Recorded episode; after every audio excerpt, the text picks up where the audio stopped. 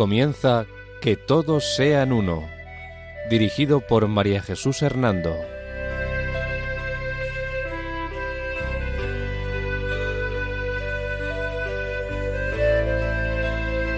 Buenas tardes, queridos oyentes de Radio María. Un domingo más, bajo la protección de María, volvemos a estar con ustedes en este programa titulado Que todos sean uno. La dirección del programa corre a cargo de María Jesús Hernando. Y a mi lado tengo como colaborador a Eduardo Ángel Quiles. Buenas tardes, queridos oyentes.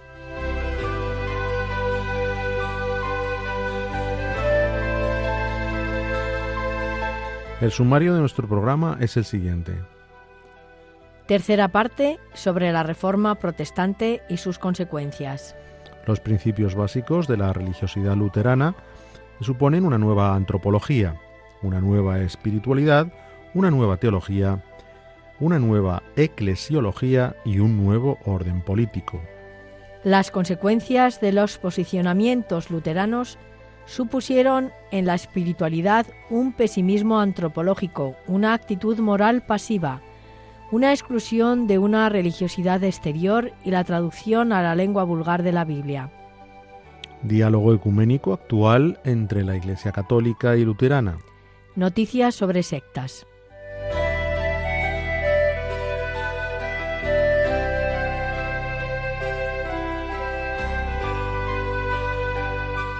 Antes de iniciar el desarrollo del programa, deseamos manifestar las fuentes o autores en los que nos hemos basado para hablar sobre este tema de Lutero y su reforma protestante.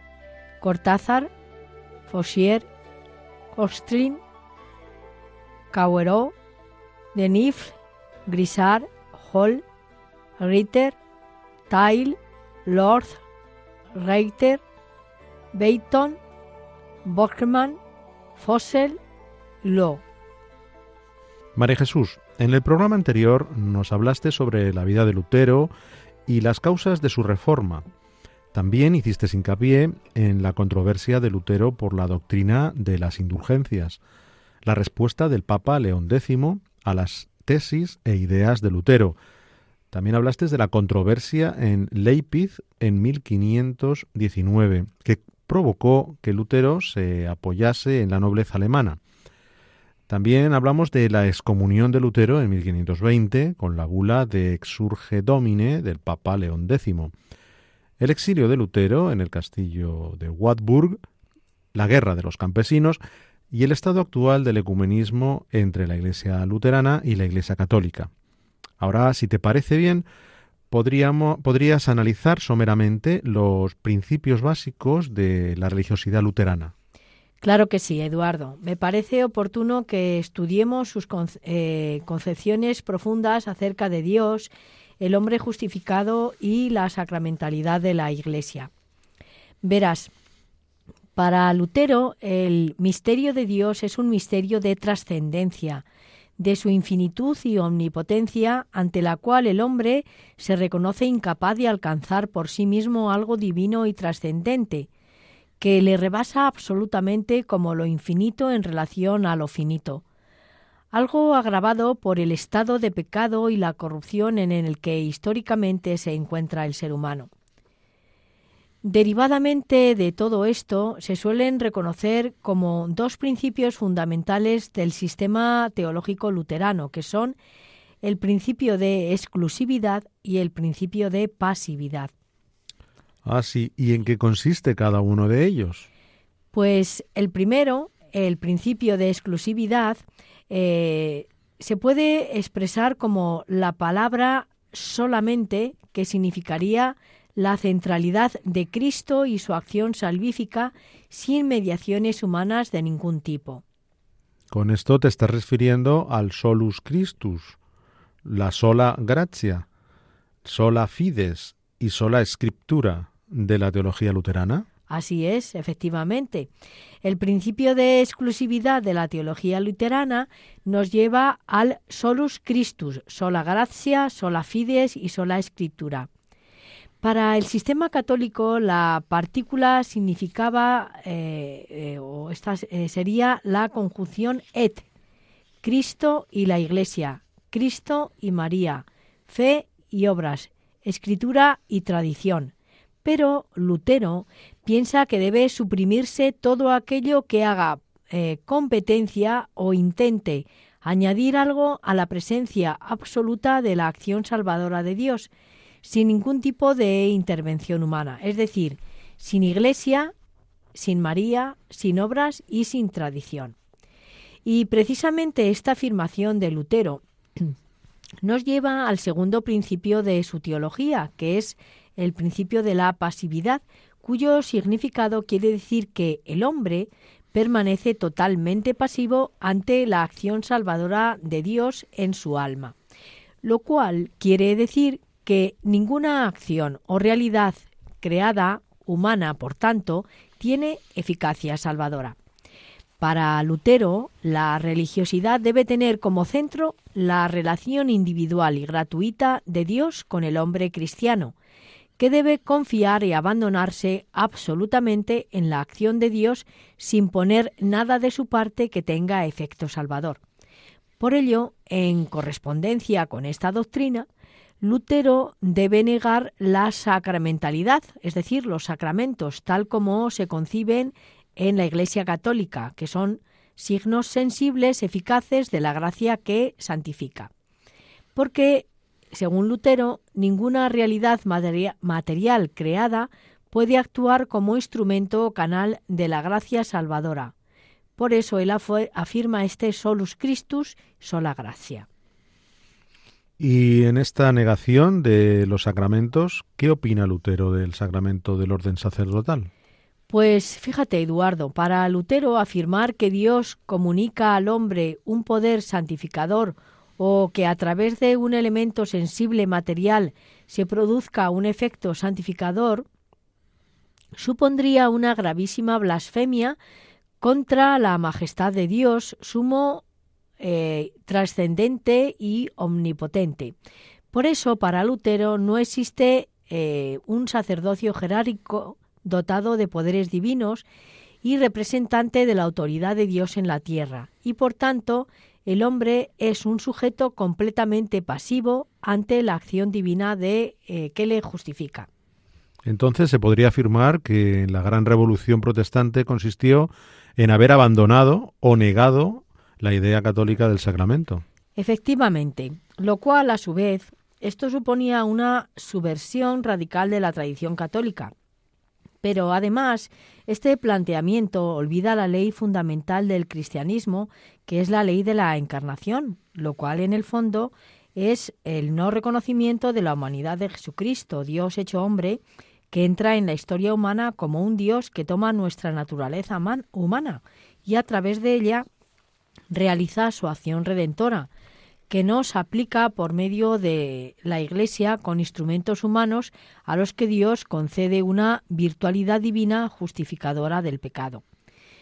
Quizá basten estos rasgos fundamentales de la concepción religiosa y teológica de Lutero para formarse una idea de su importancia fundamental.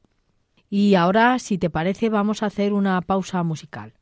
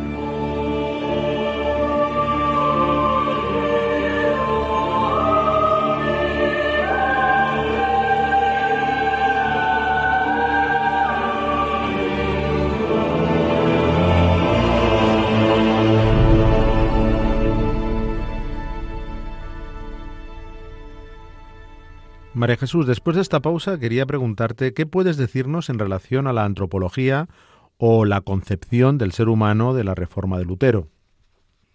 Pues lo primero que podemos decir es que la doctrina de Lutero defiende una concepción del hombre distinta de la doctrina católica.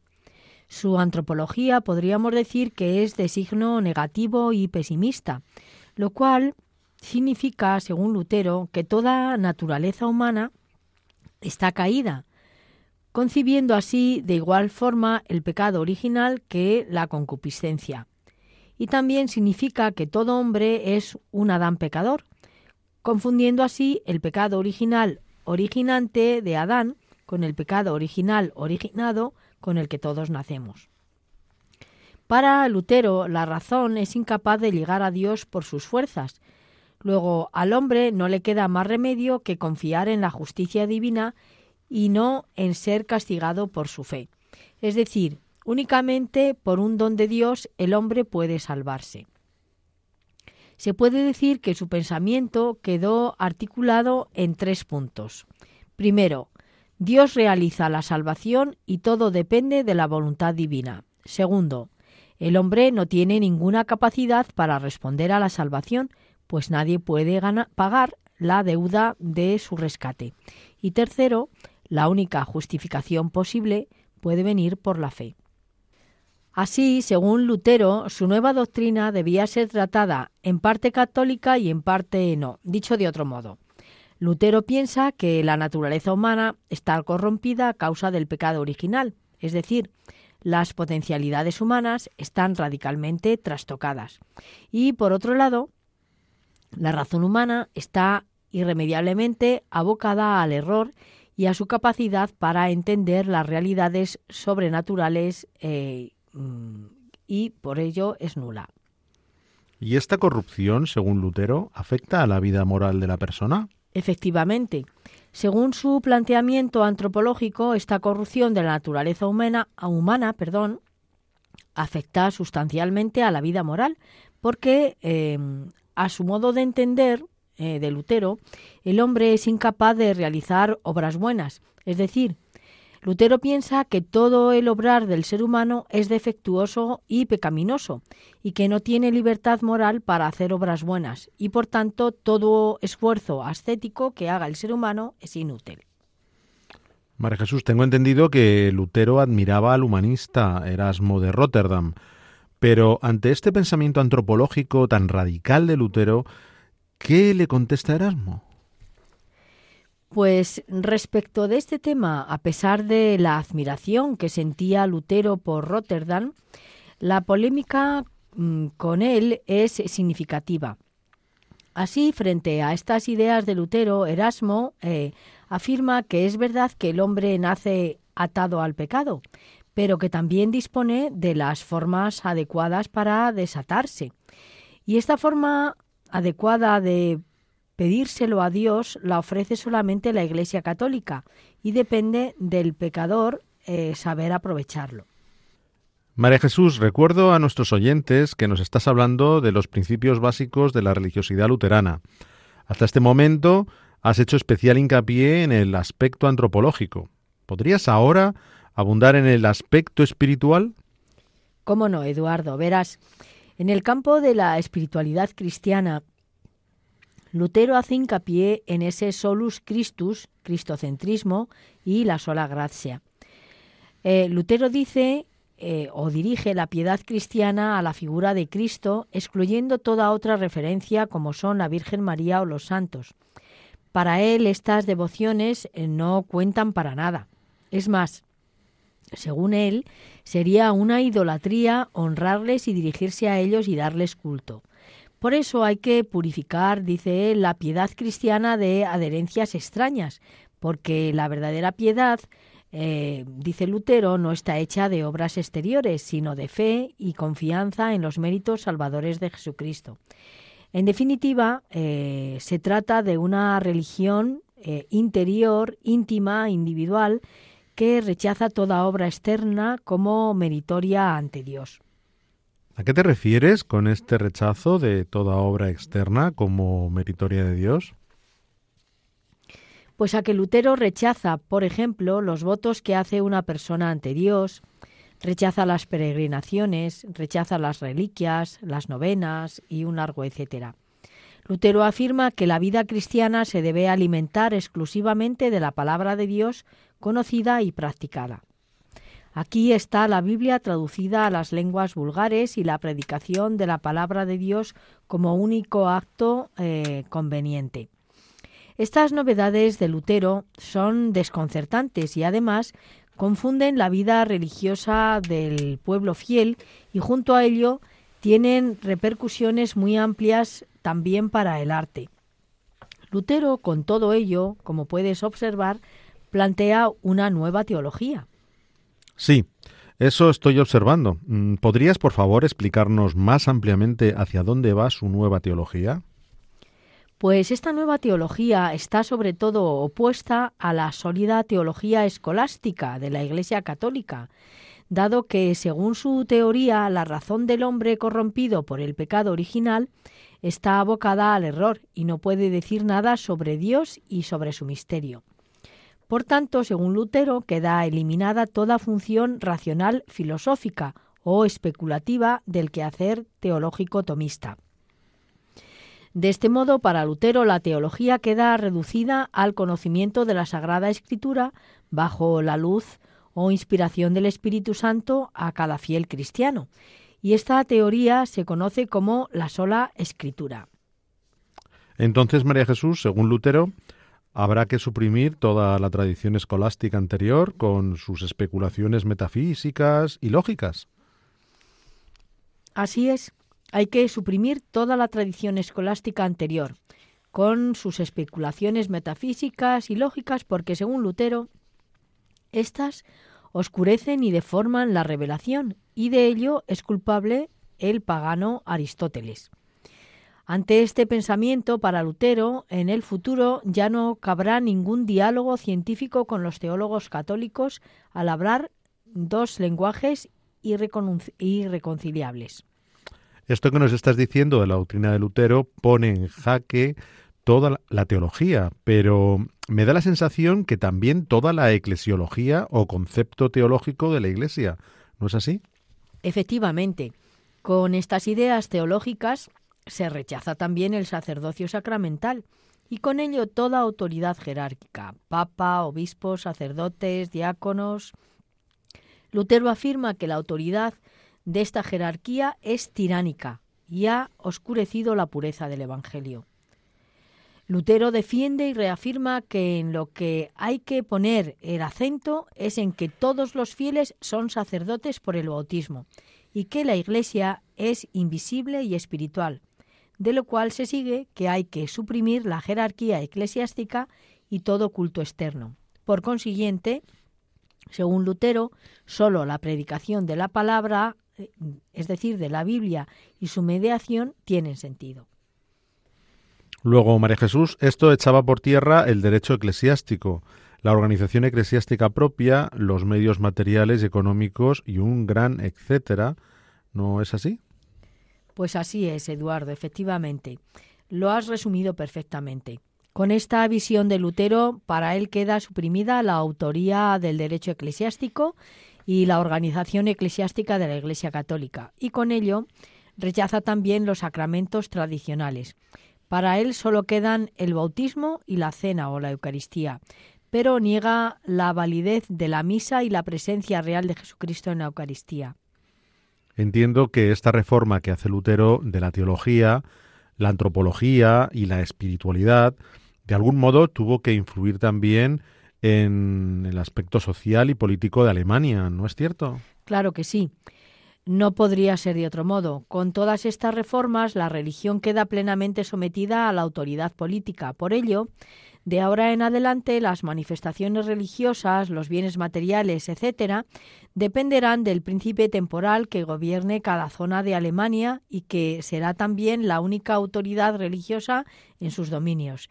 De ahí el lema o principio Quis regiu eius religio, la religión del rey es la religión de su pueblo. Toda la reforma de Lutero, como puedes ver, conduce a una iglesia nacional, y al más rancio césaropapismo, donde el campo político y el religioso se confunden. Encontramos así, como puedes ver, Eduardo, una subversión total del orden religioso tradicional anterior de graves consecuencias en todos los terrenos. Con todos estos cambios o reformas religiosas que acabas de resumirnos sobre la reforma luterana, María Jesús, quizás podrías enumerarnos, a modo de conclusión de este aspecto, las consecuencias en las que derivó esta doctrina luterana. Sí, te lo cuento después de hacer una pausa musical.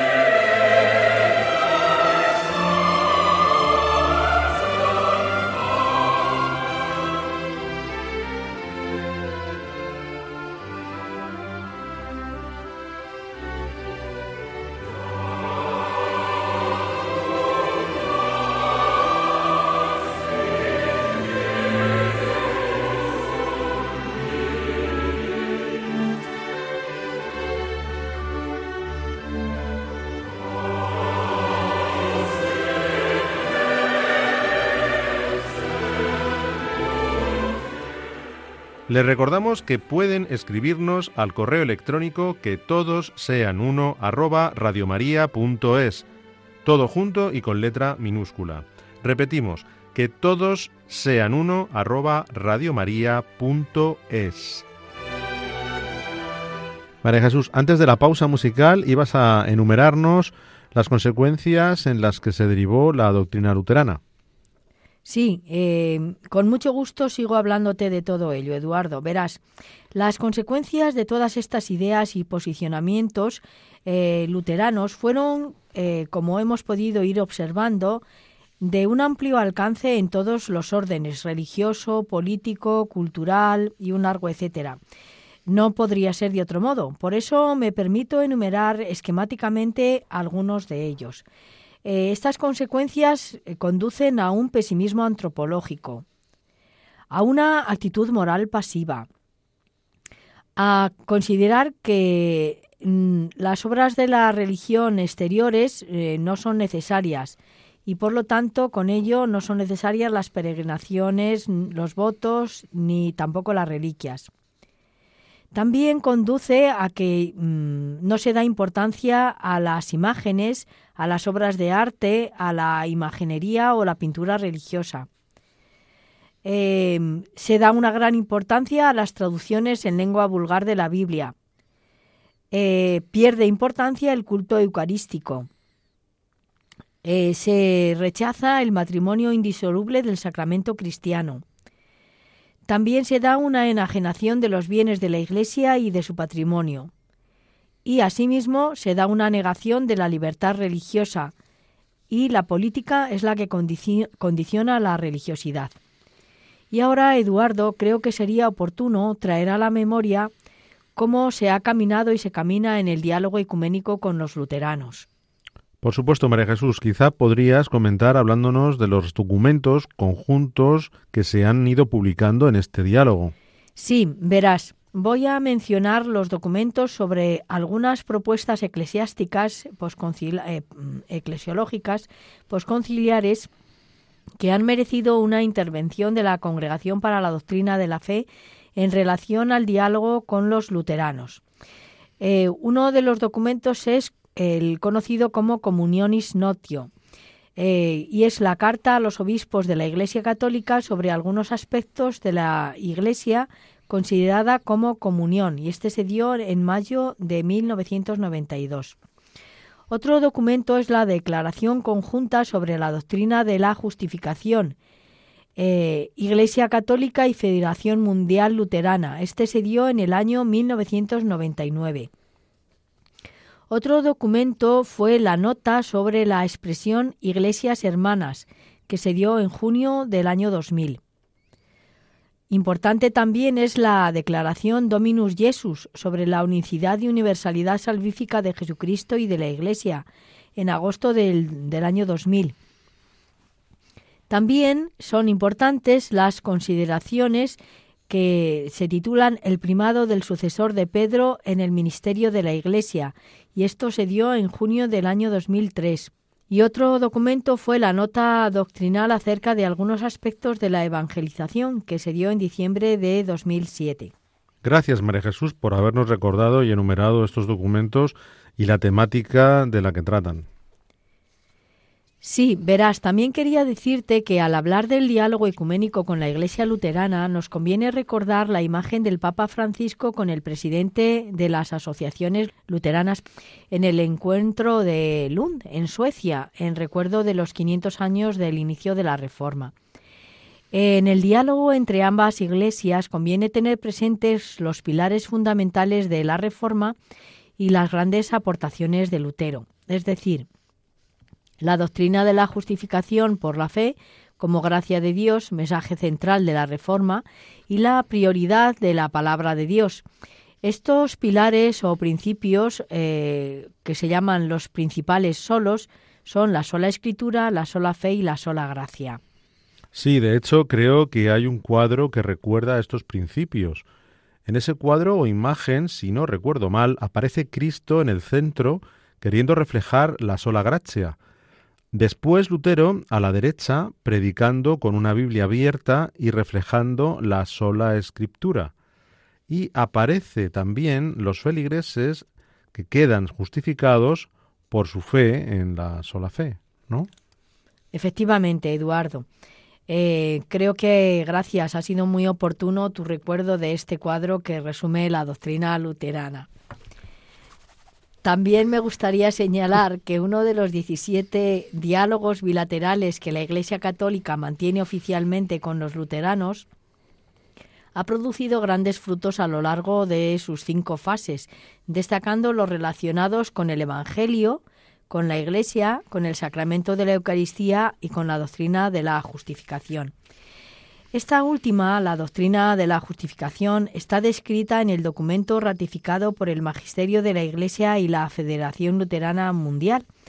Estos logros pueden resumirse en la frase del anatema mutuo al diálogo, del conflicto a la comunión, aunque esa comunión todavía eh, no sea plena. El estado actual en el que se encuentran los temas centrales tratados en lo referente a la teología y doctrina por parte de la Iglesia Católica y la Iglesia Luterana podríamos sintetizarlos en siete apartados, que serían la unidad de fe, el bautismo, la purificación de la memoria, la tradición y escritura, la Eucaristía, la Iglesia y los ministerios. De cada uno de ellos mm, voy a comentarte, a hacerte un breve comentario. Sobre el primero, la unidad en la fe, eh, pues eh, mm, se dice que no hay dificultades en este aspecto, pues puesto que todas las iglesias cristianas del Consejo Mundial de Iglesias, el CMI, confesamos la misma fe cristológica trinitaria y la fe en una iglesia que es santa, católica y apostólica, aunque la forma de concebir la pertenencia a ella varía entre las distintas iglesias. El segundo em, tema de unidad es el bautismo. También hay consenso pleno con los luteranos. En virtud del bautismo vivimos en unidad, aunque no sea plena. Y el tercer punto que quería comentarte es la purificación de la memoria. Los anatemas del pasado ya no son aplicables en la actualidad. Católicos y luteranos pertenecemos a la única Iglesia de Cristo. Ya no tienen vigencia, por lo tanto, las razones de las condenas mutuas.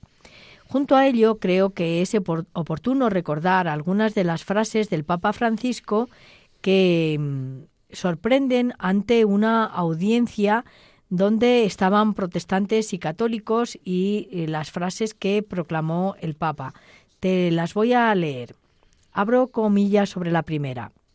Dice el Papa, prosigamos confiados nuestro camino ecuménico, lo que nos une es mucho más que lo que nos divide. Cierro estas comillas. Otra frase del Papa. No es lícito convencerlo de su fe. El proselitismo es el veneno más potente contra el camino ecuménico.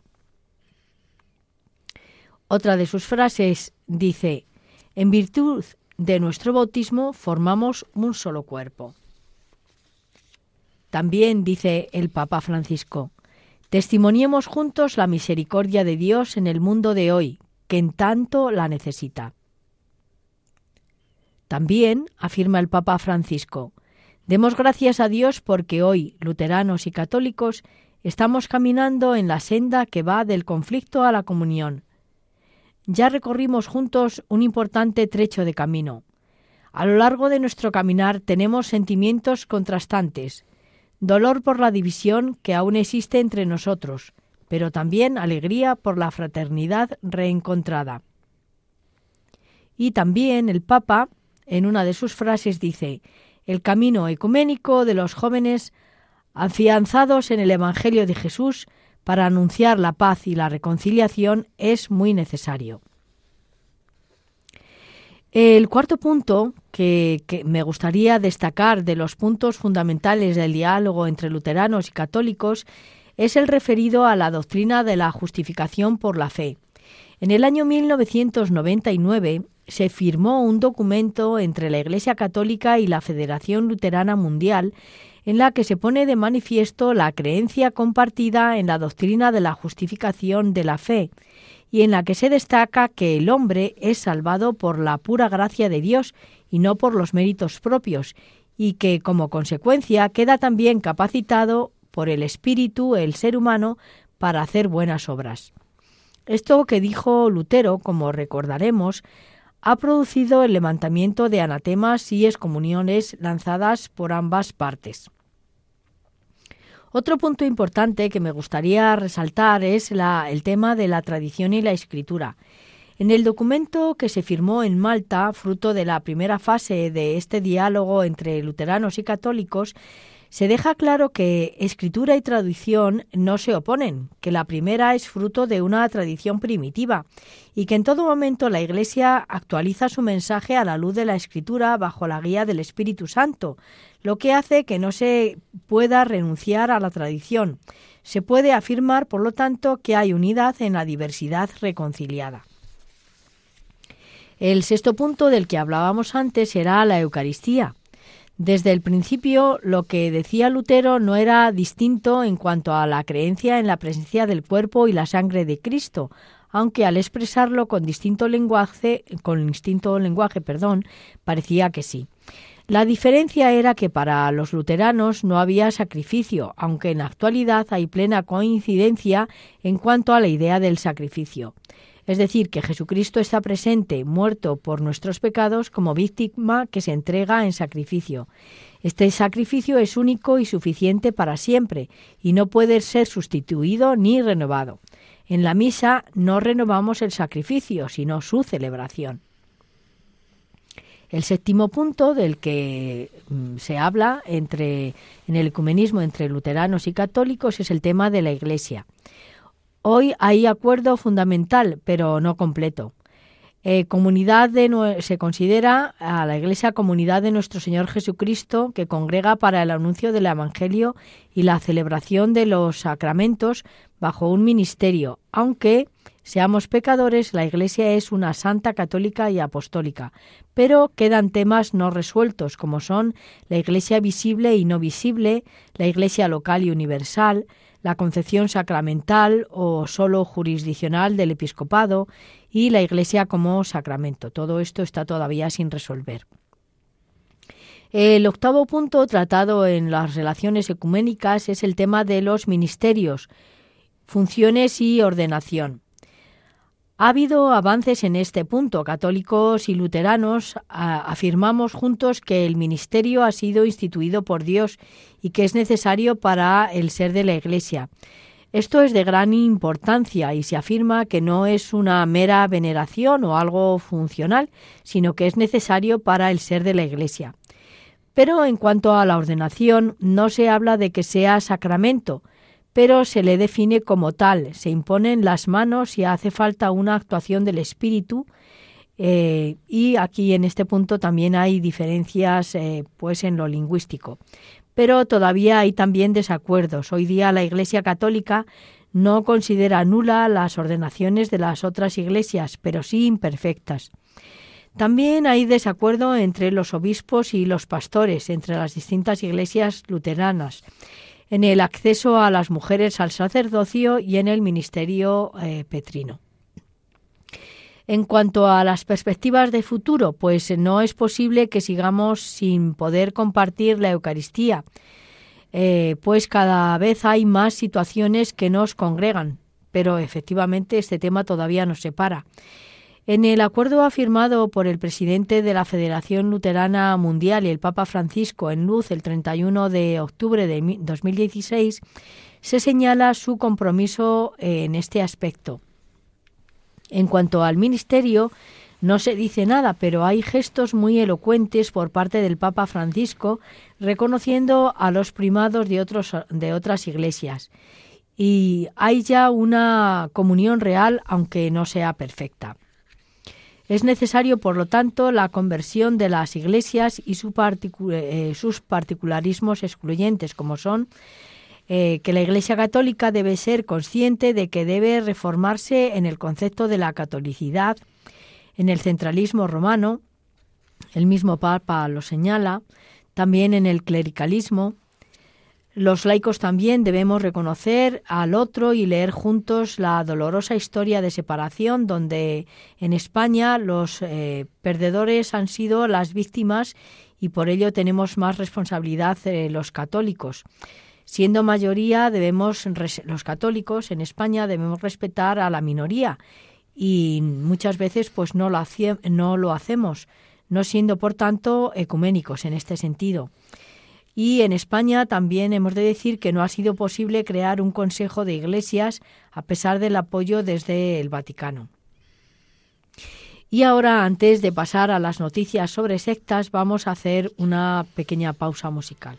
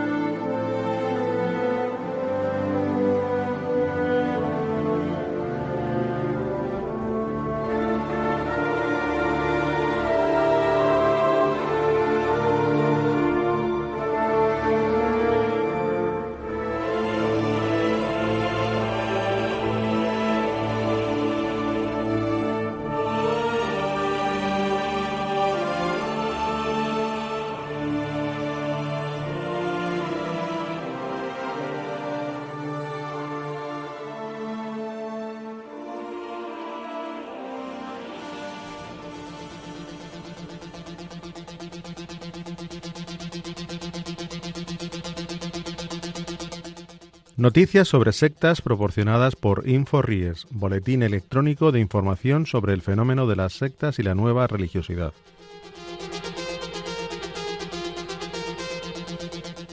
La Iglesia Universal del Reino de Dios capta inmigrantes latinoamericanos en España. Un informe sobre bandas latinas en Madrid expone un extenso dossier que consiste en que la actividad delictiva de estos grupos de inmigrantes se ha recrudecido después de la pandemia y que en los próximos años alcanzarán cotas nunca vistas de violencia debido a las, las disputas territoriales, según explica Alfredo Pascual en El Confidencial. El texto también ofrece una serie de pormenores que han sorprendido incluso a las autoridades. Detalla el número de integrantes de cada banda en cada barrio, dibuja un mapa con las zonas de conflicto e incluso llega a poner cifras a cuánto cuesta entrar o salir de una de estas bandas. Esos datos son eh, inventados, afirma una fuente de la Policía Nacional en Madrid que se dedica a trabajar con bandas latinas. El informe sale del Centro de Ayuda Cristiano, una oscura institución religiosa que cuenta con un gran templo junto a la estación de Atocha de Madrid, en el número 12 del Paseo de Santa María de la Cabeza, con capacidad para 400 fieles, aunque tiene locales satélite en distintos barrios populares de la ciudad. Llegó a España en el año 1993 con el nombre de Familia Unida, pero ha cambiado de denominación en varias ocasiones, normalmente coincidiendo con polémicas relacionadas con sus cultos y las declaraciones de sus exmiembros, casi en su totalidad sudamericanos. De hecho, el Centro de Ayuda Cristiano se denomina a sí mismo como la institución religiosa más influyente entre la población de América Latina en Madrid. Un oligarca ruso aparece muerto en la casa de un chamán tras un ritual con veneno de sapo. El ejecutivo petrolero Alexander Subbotin fue encontrado muerto el fin de semana del 7 al 8 de mayo. La agencia de noticias estatal TASS informó de que había sido descubierto en la casa de un chamán en Mitsichi, Rusia. Según esta agencia TASS, parece que la víctima, que estaba ebria, sufrió un ataque al corazón y había ido al chamán para conseguir una cura para la resaca en forma de veneno de sapo, ya que había sido amigo del chamán y de su esposa durante algún tiempo. La víctima, Alexander Subotin, era un alto cargo de Lukoil, el segundo productor de petróleo del país. Su caso es uno más entre los varios empresarios rusos y miembros de sus familias que han muerto en extrañas circunstancias en los últimos meses. En todos los casos hay sospechas generalizadas de que las muertes pueden haber sido escenificadas como suicidios, pero ¿quién lo hizo y por qué? De acuerdo con distintos medios, su botín supuestamente fue a ver al chamán en un estado de intoxicación alcohólica y de drogas severo. Su cuerpo fue hallado en una habitación del sótano utilizada para rituales vudú jamaicanos. La noticia tiene lugar meses después de que Lukoil, llamada a, un alto al fuego a la guerra de Rusia y Ucrania. Em, muchos oligarcas rusos son objeto de sanciones occidentales, mientras que otros han expresado su rechazo a la invasión de Rusia a Ucrania. Varios multimillonarios y ejecutivos relacionados con el gigante estatal del gas y el petróleo, Gazprom, murieron desde que las tropas rusas eh, comenzaron a preparar la invasión de Ucrania.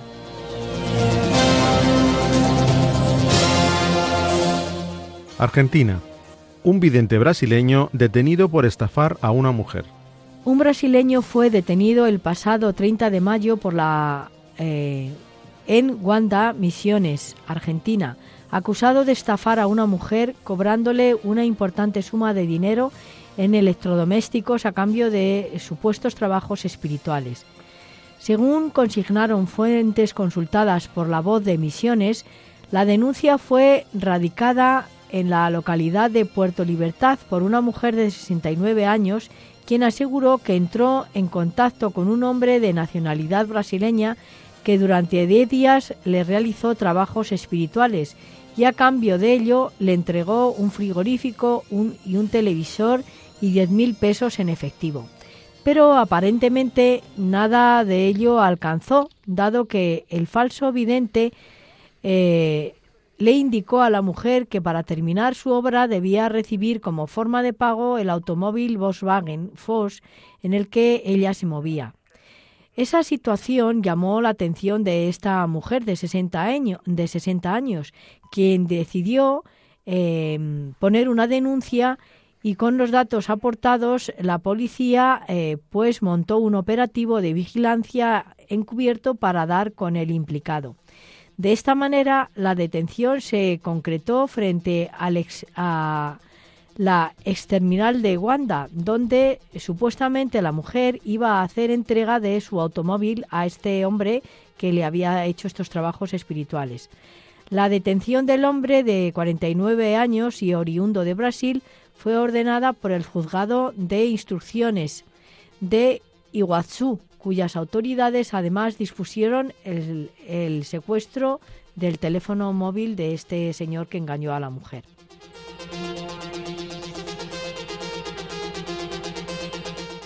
Les recordamos que pueden escribirnos al correo electrónico que todos sean uno arroba radiomaria.es, todo junto y con letra minúscula.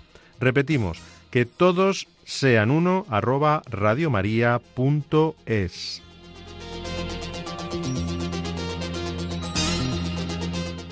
Bien, queridos oyentes, pues después de haber escuchado estas noticias sobre sectas, nos despedimos de ustedes. La dirección del programa ha corrido a cargo de María Jesús Hernando. Y a mi lado ha estado como colaborador Eduardo Ángel Quiles. Hasta dentro de 15 días, si Dios quiere. Que María nos guíe en nuestro caminar y en la búsqueda del diálogo ecuménico e interreligioso. Buenas tardes y gracias por escucharnos.